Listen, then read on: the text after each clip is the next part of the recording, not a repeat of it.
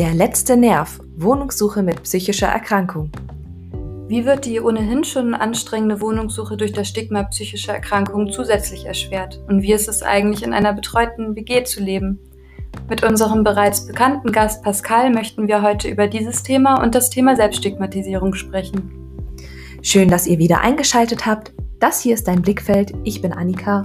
Und ich bin Claire und wir wünschen euch viel Spaß beim Zuhören.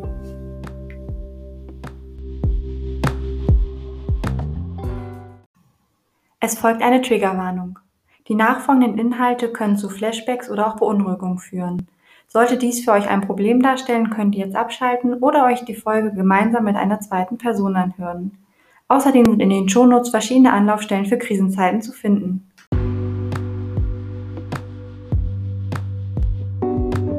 In der heutigen Folge geht es um das Thema Wohnen. Mit dabei ist Pascal, den ihr auch schon aus der Folge ähm, zum Thema Stigmatisierung in den Medien kennt.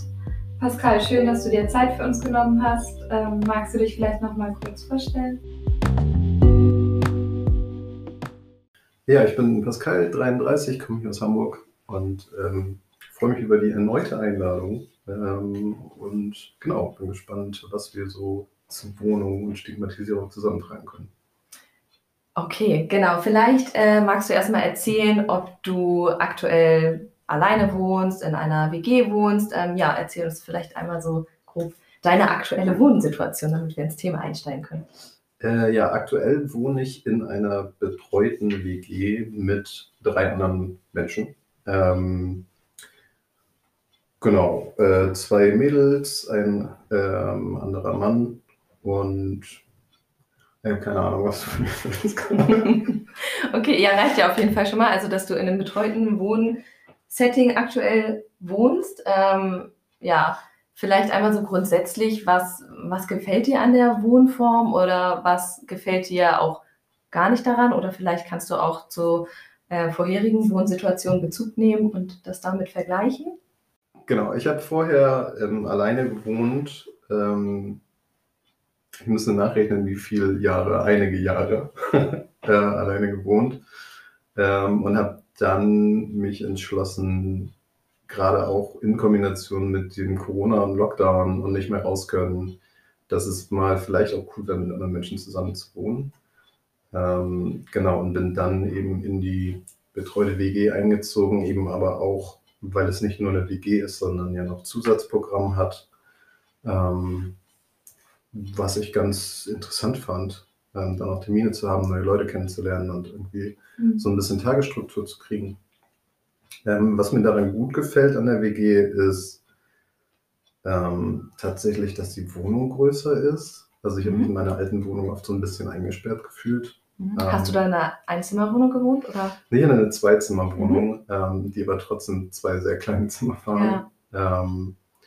Genau, und halt vorher auch Erdgeschoss und jetzt wohne ich über einer Ladenzeile. Das heißt, ich bin relativ hoch. Ähm, es ist eine Altbauwohnung mit Holzboden und es ist einfach schon ein bisschen ein Upgrade einfach, ähm, was ich mir auch so alleine nicht hätte leisten können. Ähm, genau, auch Verständlich gute Lage, bei den Hamburger Mietpreisen mhm. aktuell auch, ja. Genau. Ähm, ja, also Wohnung gefällt mir an sich sehr gut. Ähm, es ist ganz angenehm, dass man auch nicht alleine ist. Ähm, selbst wenn es dann halt nur ist, oh, ich gehe in die Küche und will mir was zu trinken holen, aber da sitzt meine Mitbewohnerin und dann reden wir fünf Minuten. Es ist irgendwie auch schon ganz angenehm, einfach so ein so dieses Gefühl zu haben, man ist halt nicht komplett isoliert von der Außenwelt. Ja. Ähm, ja, und was mir nicht so gut gefällt, schwierig.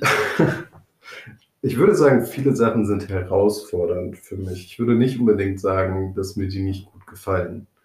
Ähm, es ist für mich ein bisschen schwierig aus ähm, Krankheitsgründen bzw. Traumagründen mit einem anderen Mann zusammen zu wohnen. Das war mir vorher nicht so bewusst. Mhm. Ähm, das ist auf jeden Fall was, was ein paar Monate ähm, Einstellungszeit so gebraucht hat, bis ich damit irgendwie ganz gut oder ganz okay klarkam. Ähm, ja, und was ich ein bisschen schade finde, ist halt, dass es so ein bisschen mehr so eine Zweck-WG ist, weil wir halt alle bei dem Träger sind, um dieses Programm zu machen, aber ja, ich hätte mir ein bisschen so gewünscht, so dieses Also ich weiß, das ist sehr unrealistisch, aber so ein bisschen dieses Friends-Feeling in der WG, Mhm. was man natürlich nicht kriegen kann, aber als ich auch alleine in meiner äh, eigenen Wohnung saß, dachte ich, oh, und dann gehe ich in die WG und dann lerne ich coole Leute kennen und wir machen alles zusammen. Das ist natürlich die Wunschvorstellung. Ne? Das ist Ja. natürlich schwierig, so im, im betreuten Wohnsetting da äh, wirklich eins zu eins die Interessen und ähm, ja, ähm, ja, einfach so, so das passend äh, zu machen, dass es wirklich äh, 100% übereinstimmig ist. Wobei ich glaube auch, dass es in einer ganz regulären äh, WG auch selten so funktioniert. Ähm, Genau, der, der Vorteil bei einer regulären WG ist halt, dass du dann ja beim Casting schon gucken kannst, ah, okay, was sind das für Mhm. Leute, passt das? Ich hatte zum Beispiel einen WG-Platz in Berlin mal ähm, und da war die eine, kam aus demselben Heimatort wie ich ursprünglich und ist nach Berlin gezogen. Das heißt, da waren super viele Gemeinsamkeiten schon im Vorgespräch mit, ah, kennst du den und weißt du das Mhm. und so. Ähm, und der andere war jemand, der Filmwissenschaft, meine ich, studiert hat.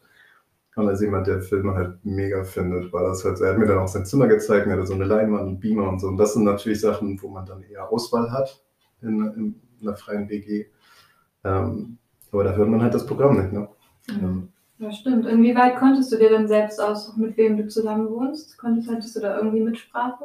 Äh, ich hatte Mitsprache ähm, und da wurde auch gut auf mich eingegangen oder auf, also ich bin eingezogen oder als ich einzog, war noch eine Mitbewohnerin schon da. Das heißt, wir waren zu viert in einer Vierer-WG und die anderen zwei, die noch eingezogen sind, oder die anderen zwei Zimmer quasi, ähm, durften wir schon auch bedingt mitreden.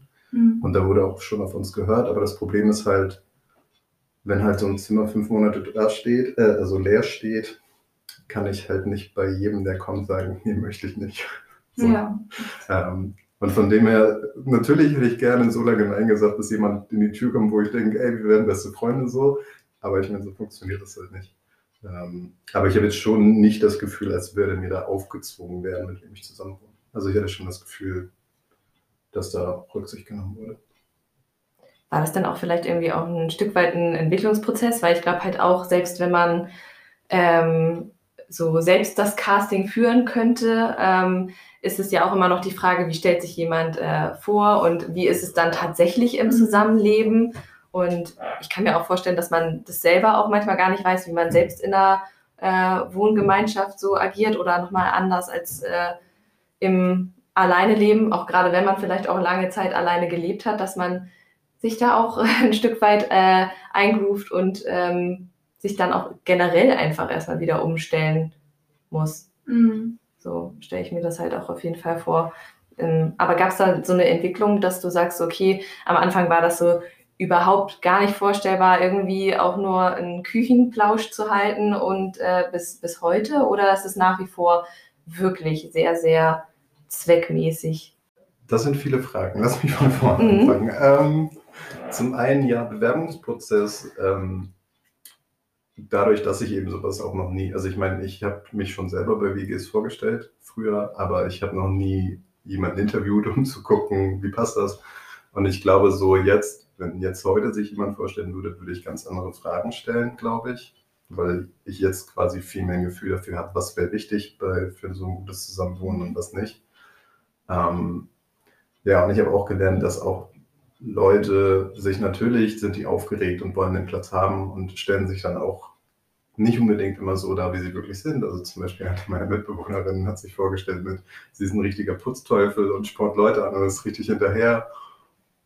Und ja, sie ist deutlich entspannter mit Putzen tatsächlich jetzt, als ich das da befürchtet habe, weil ich dachte so, oh, ich will nicht, dass jemand an meine Tür klopft und sagt, hier, wir müssen saugen.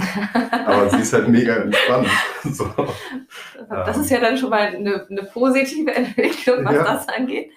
Mhm. Genau, aber von dem her ist es halt auch schwierig. So, Mhm. Ich schätze mal ab und viel ist dann ja auch einfach Intuition Mhm. oder Gefühl, wenn Ja. jemand reinkommt. So. Ja. Ähm, genau, aber da habe ich auf jeden Fall mehr dazu gelernt und würde ich, glaube ich, nächstes Mal viele Sachen anders machen.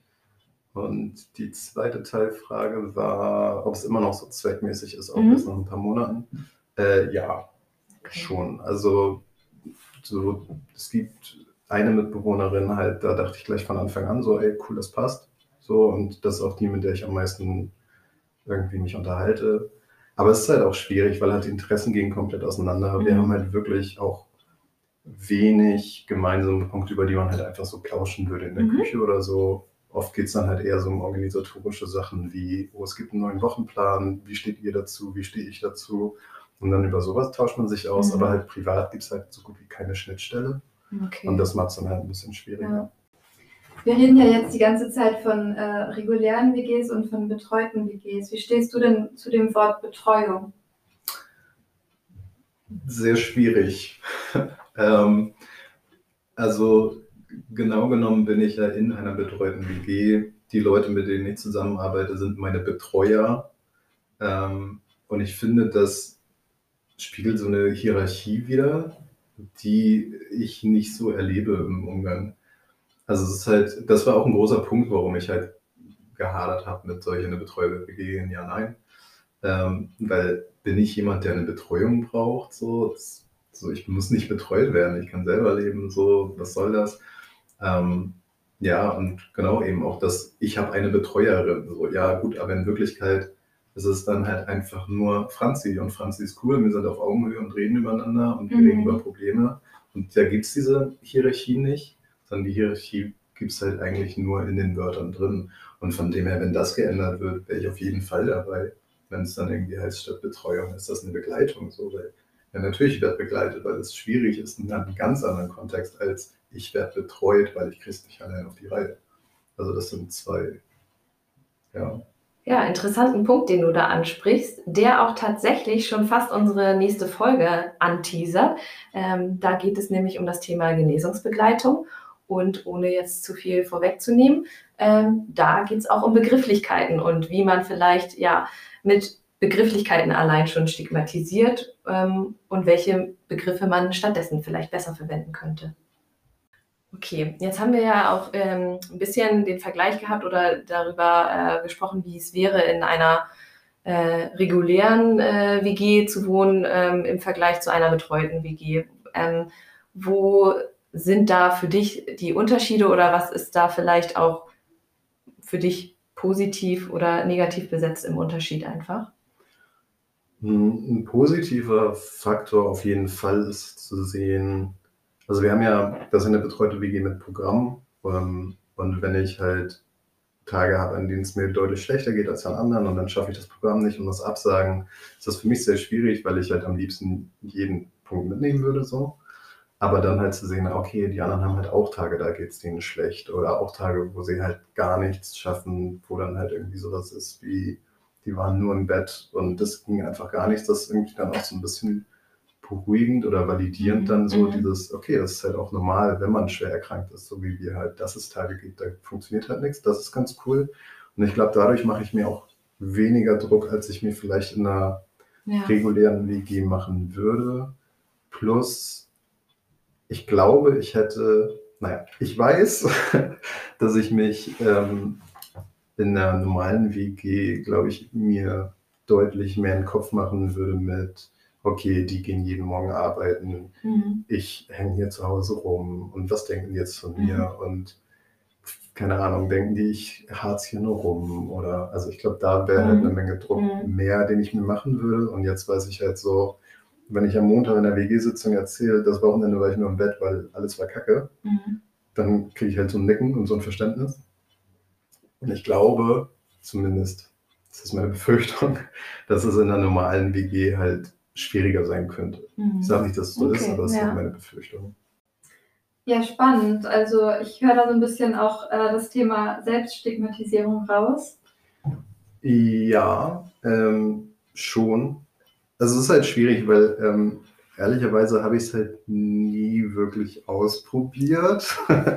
Deswegen weiß ich nicht, ob vielleicht, wenn ich mit Gleichaltrigen in der GG wohnen würde, die super entspannt damit umgehen würden. Ähm, aber ich glaube einfach in meiner Befürchtung ähm, ist halt was, und das spielt generell vielleicht auch in den Bereich noch mit soziale Beziehungen und sowas mit ein, ist halt immer wer will halt schon jemand mit, jemand, äh, mit jemandem zusammenwohnen, der halt schwer erkrankt ist, der ähm, super eng gesetzte Grenzen hat, ähm, der dann vielleicht seinen Putzdienst nicht am Mittwoch schafft, wenn alle den schaffen, sondern erst am Donnerstag, ist das dann so ein Thema, was irgendwie hochkommen würde. Ähm, ja, solche Sachen, ähm, die dann, wo ich mir halt viel Gedanken mache. Auf jeden Fall nachvollziehbar, die, die Ängste und Sorgen, die da irgendwie so rauszuhören sind. Ähm, ist natürlich immer die Frage, ich glaube, das ist, kann man ja auch pauschalisieren, dass äh, grundsätzlich solche Sorgen sich ja hauptsächlich in einem selbst dann irgendwie abspielen und mhm. ähm, äh, ja immer die Frage ne, ins Außen so, mh, hm, äh, was könnte der jetzt denken, wenn, wenn ich das und das mache oder das und das nicht mache? Naja, hauptsächlich ist es halt wirklich eher so diese Befürchtung und halt dieses, dass ich das Gefühl habe, da ist halt so eine riesen, so ein Höhenunterschied zwischen meinem Leben und anderen Leben. Also mhm. halt ich halt von meinen engen Freunden, die arbeiten halt, mhm. die machen irgendwie ihren Master im Ausland und dann haben sie nebenbei aber noch eine Beziehung und haben mhm. Hobbys und gehen in Urlaub und reisen und halt alle Sachen und mein Leben ist halt einfach nur, okay, ich muss irgendwie durch diesen Tag kommen, gucken, dass ich mit meinen Symptomen soweit klarkomme, muss gucken, dass ich so wenig wie möglich Triggern ausgesetzt bin, mhm. muss irgendwie halt einfach nur schauen, dass ich von heute zu morgen kommen, mhm. dabei aber auch noch am besten so viel erledigen kann, wie ich heute erledigen kann, so viel mhm. wie halt gerade drin ist. Ähm, und ich glaube, da wäre halt eine große Sorge von, finden das Leute cool oder haben Leute dafür Verständnis, die halt jeden Tag zehn Stunden arbeiten, dann nach mhm. Hause gehen, dann noch alles quasi auf die Reihe kriegen, was sie auf die Reise kriegen müssen. Dann kommen sie nach Hause sehen, dass ich den ganzen Tag im Bett war und nicht mal meinen Küchendienst gemacht habe, mhm. zum Beispiel. So. Mhm. Also wäre da halt dasselbe Level an Verständnis da. Mhm. Weil es, glaube ich, auch, jedenfalls bilde ich mir das ein, sehr schwer sein könnte, ähm, das nachzuvollziehen. Also ich glaube, wenn ich keine Probleme hätte, könnte ich halt mhm. auch nicht wirklich nachvollziehen. So, warum hätte er seine Küche nicht geputzt? Er war doch den ganzen Tag zu Hause. Und dann halt, ich glaube, ich müsste wahrscheinlich in dem Fall halt gleich in einem Interview für eine WG halt sagen, okay, ich habe eine posttraumatische Belastungsstörung, das wirkt sich so und so aus. Mhm, mhm. äh, es gibt Traumatrigger, dann passiert mhm. das und das. Und da, das würde ich mich schon gar nicht trauen, weil ich da halt Angst hätte, dass Leute sagen so, ey, nee, habe ich gar keinen Bock drauf. Gerade eben aber auch, weil der Wohnungsmarkt ja so ist. Ich meine, wenn du in Hamburg ein WG-Zimmer hast, was bezahlbar ist, hast du halt 300 Bewerber so. Ja. Und ja, warum sollten sie dann den nehmen, der ja depressiv ist, der vielleicht dann auch irgendwie Krankheitsbilder nennt, für oder bei denen die WG-Vergeber direkt auch so mhm. Bilder im Kopf haben oder so Stigmata schon im Kopf haben. So. Wobei das auch gerade, was du halt sagst, dann in dem Sinne dann ja auch sogar schon wieder Selbststigmatisierung wäre, weil du dann ja dich mit deiner Erkrankung äh, gleichsetzt und nicht dich als Individuum betrachtest, so als solches. Ja. ja. Das wäre wahrscheinlich ein Thema für eine gesamte Podcast-Folge. Ja. Gut, okay, Fortsetzung folgt. Aber ähm, so, ich glaube, das ist halt äh, zum einen das Thema. Und ich glaube, ähm, tatsächlich, natürlich sind einige Befürchtungen, die, äh, oder viele Befürchtungen kann man nie so äh, vollends irgendwie ähm, aus dem Raum schaffen.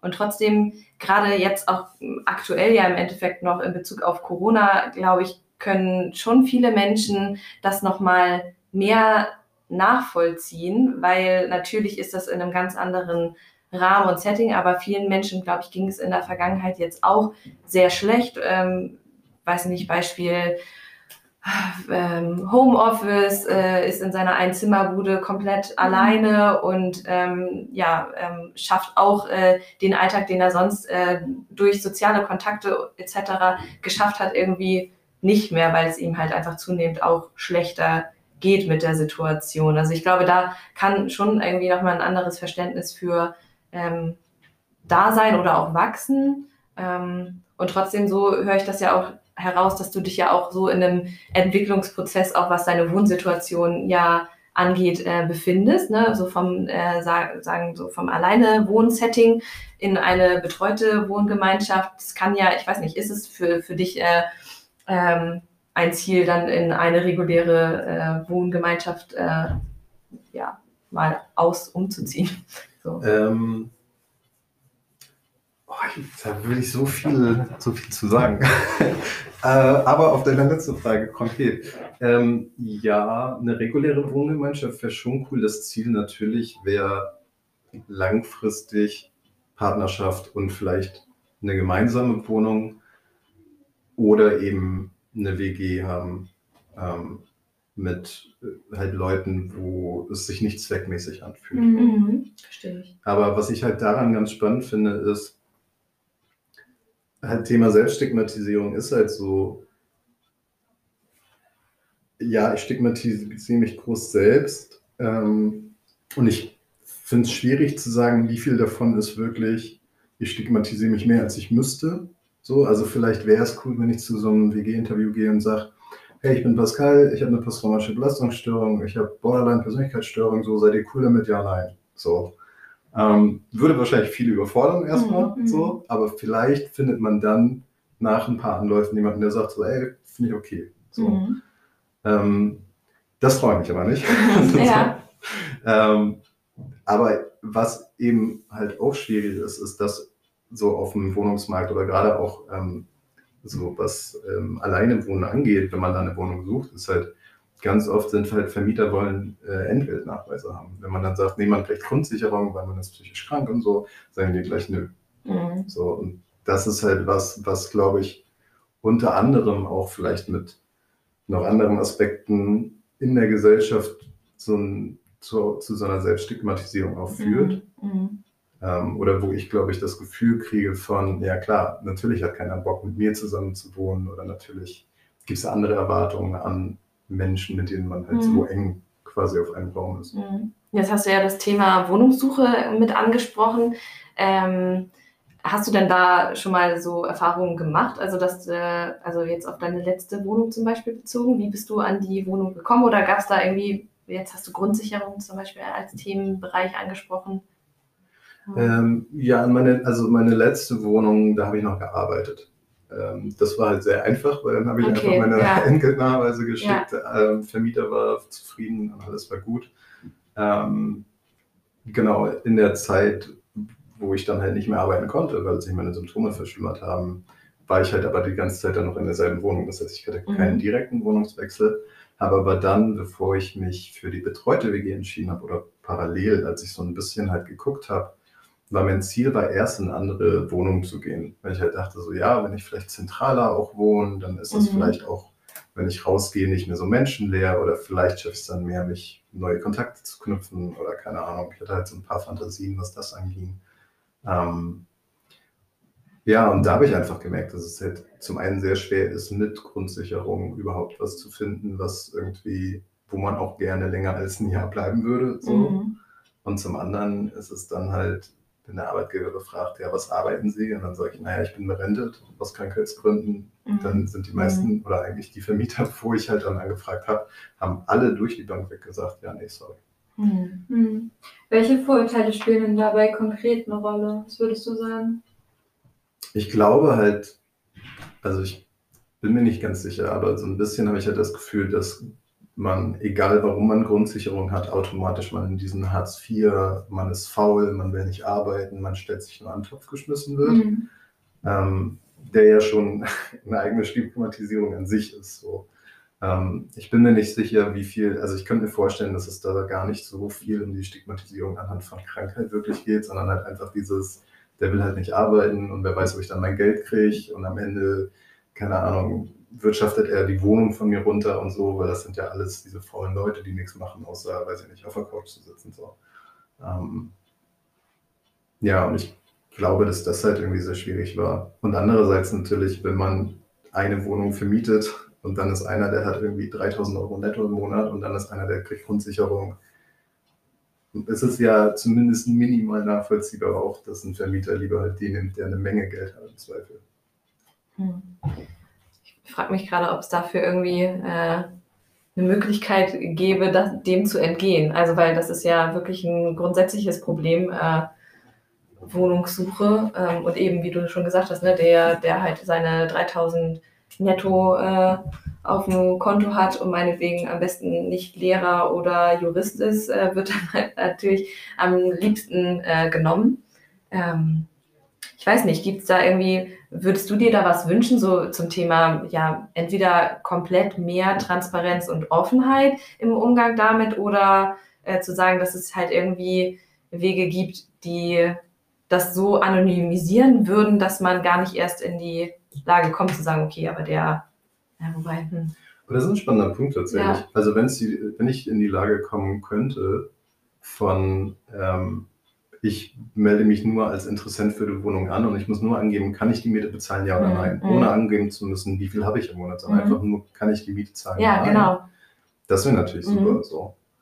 Ähm, aber ich glaube halt auch, so ein Vermieter interessiert halt nicht, warum ich Grundsicherung habe. Mhm. Wenn ich zu einem Vermieter gehe und sage so, ey, hier, hör mal, Mhm. ich bin krankgeschrieben, weil ich hatte folgende Traumata und ich arbeite Mhm. daran und vielleicht schaffe ich es auch wieder in ein paar Mhm. Jahren arbeiten zu gehen und so, aber wäre halt cool, wenn ich die Wohnung kriege. Das, der will ja nur seine Wohnung vermieten, der will ja nicht meine Lebensgeschichte hören. So. Ja, ich frage mich das. Also die Frage ist ja auch, muss man überhaupt seine Erkrankung angeben? Eigentlich würde ich jetzt davon ausgehen, dass man das nicht muss.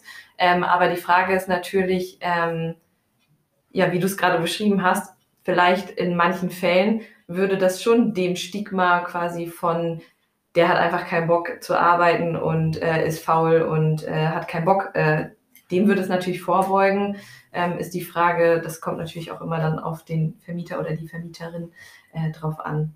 Hm. Ja, und ich glaube, ich würde auch gar nicht irgendwie so jedem x-beliebigen Vermieter gleich so viel Privates erzählen wollen. Nee, vollkommen berechtigt ja auch. Also muss man ja auch nicht. Aber genau, wie gesagt, deswegen, ich glaube halt, Wohnungssuche ist halt einfach sehr schwer, wenn man in der Situation ist. Aber ich glaube, es hat wenig direkt mit der Stigmatisierung zu tun von, oh, der ist psychisch krank, sondern halt Mhm. eher mit der Stigmatisierung von, oh, Harzer. So. Mhm, mhm. Ähm, was ich halt spannend auch fand, stigmatisierungsmäßig, ist halt, als die Idee kam mit, oh, da gibt es auch eine betreute WG.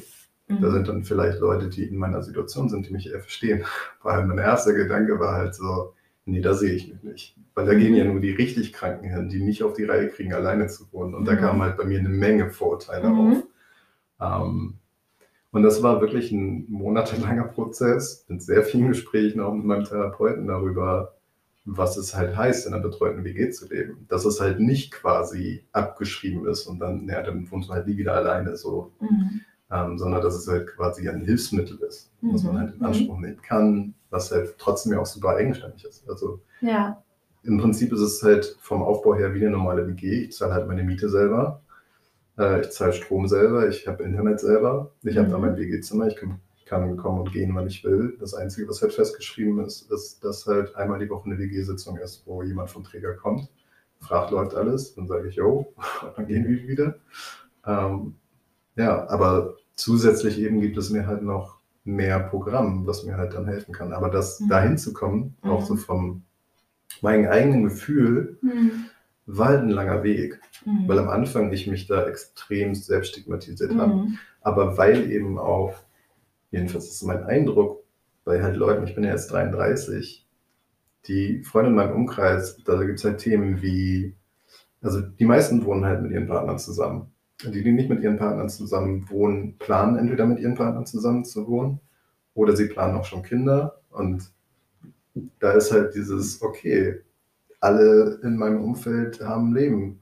Und ich ziehe jetzt in eine WG für betreute Menschen, die es nicht auf die Reihe kriegen, alleine zu leben. Mhm. Das war sehr, sehr hart für mich. Mhm. Ähm, und mittlerweile denke ich halt so, naja, im Prinzip ist es halt nur eine normale WG. Mhm. Also, Mhm. ähm, ja, aber da hatte ich halt super viele Befürchtungen, die sich halt einfach über die Monate, also ich wohne jetzt seit April da, die sich auch über die Monate abgebaut haben, wo halt dann auch so ein Realitätsabgleich so ein bisschen kam mit, was erwarte ich eigentlich von, von mir und vom Leben und von alleine wohnen. Und ich meine, was bringt es mir, wenn ich halt sagen kann, ja, aber ich habe eine eigene Wohnung, aber dann gehe ich halt einfach nicht raus. Ja. So, ja. Ja, du hast es ja eben eigentlich auch schon äh, ganz gut als Hilfsmittel beschrieben, so die, die aktuelle Wohnsituation. Ähm, magst du das vielleicht nochmal so konkretisieren, was an dem betreuten Wohnsetting für dich gerade hilfreich ist, ähm, wobei du vielleicht auch ähm, aktuell einfach Unterstützung brauchst ähm, und ja, was, was da sozusagen das ist, was ähm, dir Unterstützung bietet? Ja, kann ich sehr gerne machen. Ähm, na, das eine ist, es bietet halt eine Struktur, ähm, die aber sehr groß Rücksicht auf mich nimmt.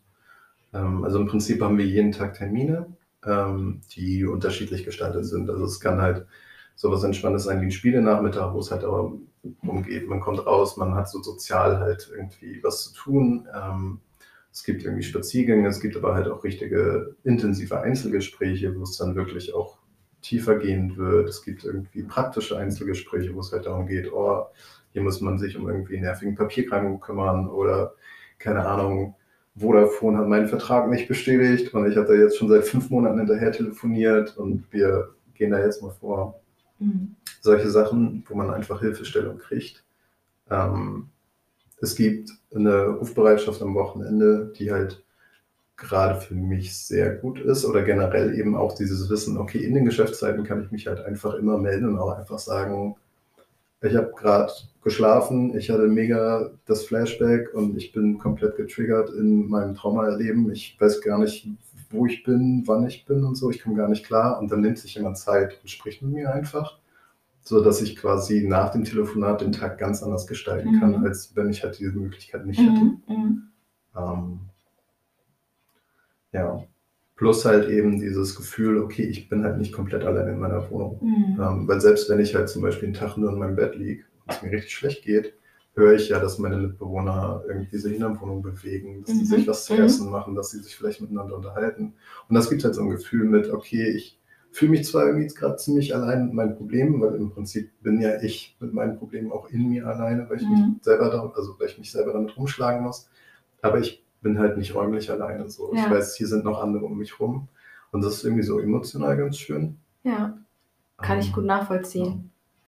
Ich würde gerne nochmal auf den Punkt eingehen, ähm, dass du dich, wie du ja jetzt erzählt hast, ähm, zum einen in einer regulären WG, aber auch ähm, bei Wohnungsbesichtigungen ganz oft in der Rolle desjenigen findest, der ähm, diese Aufklärungsarbeit leisten muss. Also dass du andere Menschen, die nicht von psychischen Erkrankungen betroffen sind, ähm, über deine Erkrankung aufklären musst.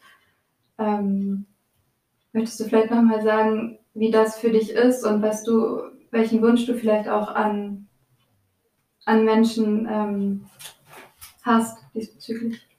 Oh, das ist ein guter Punkt. Ähm, also ich bin ein bisschen unsicher nach wie vor, ist halt, wie viel von der Stigmatisierung, die ich erlebe, ist selbst auferlegte Stigmatisierung und wie viel ist wirklich gesellschaftliche Stigmatisierung. Und ich glaube, es geht Hand in Hand. Mhm. Ähm, aber ich kann da nicht so eine komplett klare Linie ziehen. Aber ja, gerade eben auch, wenn ich mir jetzt vorstellen würde, ich würde eine normale WG ziehen, hätte ich schon das Gefühl, ich müsste denen erstmal erklären, was ich habe, einfach, weil ich es, glaube ich, auch fair fände und müsste dann aber wahrscheinlich auch erklären, was es bedeutet, weil halt so Sachen wie EU, posttraumatische Belastungsstörung, denkt halt jeder an einen Unfall oder diese typischen amerikanischen Kriegsfilme mit irgendein Veteran kommt wieder und bei Feuerwerk erschreckt er sich so. Und dann erstmal zu erklären, nee, in der Realität sieht das eben auch so und so aus. Ähm, genauso bei Borderline ist halt so, ach, das sind doch diese Monster-Leute, die andere Leute nur ausnutzen, was da alles für einen Riesenkatalog an Vorurteilen gibt. Und dann erstmal zu sagen, nee, wir sind schon normale Leute so. Ähm, ja, das wäre natürlich, wäre es entspannter, wenn eben gerade, also in meinem Fall halt die Krankheiten, die ich natürlich habe, ähm, wenn die gesellschaftlich mehr in der Mitte der Gesellschaft wären und das irgendwie jeder so ein Bild hätte oder dann auch so ein Gefühl dafür hätte, okay, das ist ja gar nicht so wild, wie es immer dargestellt wird oder so. Ähm, dann könnte ich ja zum Beispiel einfach sagen, so, ey, wollte nur kurz sagen, ich habe das und das und die sind, oh ja, kenne ich, habe ich schon mal gehört, ist kein Problem mhm. und so. Und dann könnte man halt weg von dieser Stigmatisierung und diesem Ich habe Krankheiten hinzukommen zu, wer bin ich überhaupt und passt das menschlich zwischen uns überhaupt? Ja. Das wäre halt schon cool. Okay, ähm, ja, ich glaube, du hast da ja eben nochmal einen ganz wichtigen Punkt angesprochen, ähm, dass äh, es ja wirklich darum geht, den Menschen im Gesamten zu sehen als Individuum und nicht nur den Menschen, also der Mensch ist nicht die Erkrankung so gesehen, also hat einfach so viel mehr Facetten. Ähm, und ich finde, das ist auch schon in unserer letzten Folge auch so rausgekommen, als es auch um das Thema Medien ging heute unser Ursprungsthema war ja im Prinzip äh, das Thema Wohnen, aber da sind wir ja auch irgendwie über einen Bogen zum Thema Selbststigmatisierung gekommen. Also doch auch viele verschiedene Themen, die aber ja doch irgendwie immer ineinander greifen. Ähm, hast du noch zum Abschluss jetzt ähm, Worte, die du irgendwie nochmal verlieren möchtest zu dem Thema, zum Thema äh, Selbststigmatisierung, was dir da vielleicht wichtig wäre, was ähm, ja, Menschen vielleicht tun könnten, um dem zu entgegnen oder ähm, was du vielleicht anderen einfach mitgeben möchtest? Ja, was ich mir wünschen würde, wäre generell eine Entstigmatisierung natürlich. Ähm, ich merke halt jetzt beim Aufnehmen der Podcast, dass ich vielleicht mich nochmal mehr hinterfragen sollte, was Selbststigmatisierung angeht. Ähm, ob ich mich vielleicht da auch ein bisschen mehr stigmatisiere, als es sein müsste. Und ich vielleicht auch den Menschen ein bisschen weniger zutraue, als ich ihnen zutrauen könnte, was so Umgang mit Erkrankungen angeht. Ähm, und zu Wohnsituationen kann ich halt nur sagen, ich bin jetzt rückblickend super froh darüber, dass ich aus meiner Einzelwohnung in die Wege gezogen bin und habe eben aber auch in dem Prozess selber merken müssen, wie viel Stigmatisierung in mir gegenüber von betreuten WGs ist. Und dieses, ich will nicht jemand sein, der betreut werden muss. Ähm, ich gehöre da nicht hin, ich gehöre in eine eigene Wohnung. Ähm, und jetzt halt zu merken, so, okay, es macht halt, also es ändert nichts an mir als Person, es ändert nichts an meinem Wert, ob ich in einer betreuten WG bin oder nicht, sondern im Endeffekt geht es nur darum, ich fühle mich jetzt wohler in der WG, als ich mich in meiner eigenen Wohnung gefühlt hätte. Oder in meiner eigenen Wohnung gefühlt habe. So, ich bin irgendwie aktiver, ich kriege mehr Termine hin, ich fühle mich einfach besser. Ähm, und habe dann darüber hinaus ja sogar dann auch noch so den Bonus von, keine Ahnung, zum Beispiel, ich bin abends verabredet für eine Runde D&D und ich merke so, oh, das ist mir irgendwie gerade alles zu viel. Ich hatte eine super schlimme Albtraumnacht hinter mir. Ja, dann kann ich mal einfach anrufen und kann sagen, hey, könnt ihr kurz 20 Minuten mit mir reden? Danach fühle ich mich besser und kann dann einen Abend wahrnehmen, den ich, wenn ich in meiner eigenen Wohnung gesessen hätte, abgesagt hätte und dann halt mir selber den Spaß genommen hätte an diesem mhm. Abend. Mhm. Um, von dem her, ja, Entstigmatisierung für alle wäre mein Motto. ja, das sind auch sehr schöne abschließende Worte. Ähm, ja, vielen Dank dir nochmal, dass du dir auch nochmal die Zeit für uns genommen hast und äh, Lust hattest, nochmal mit uns über das Thema Entstigmatisierung und Stigmatisierung äh, zu sprechen. Ja, sehr gerne. Danke.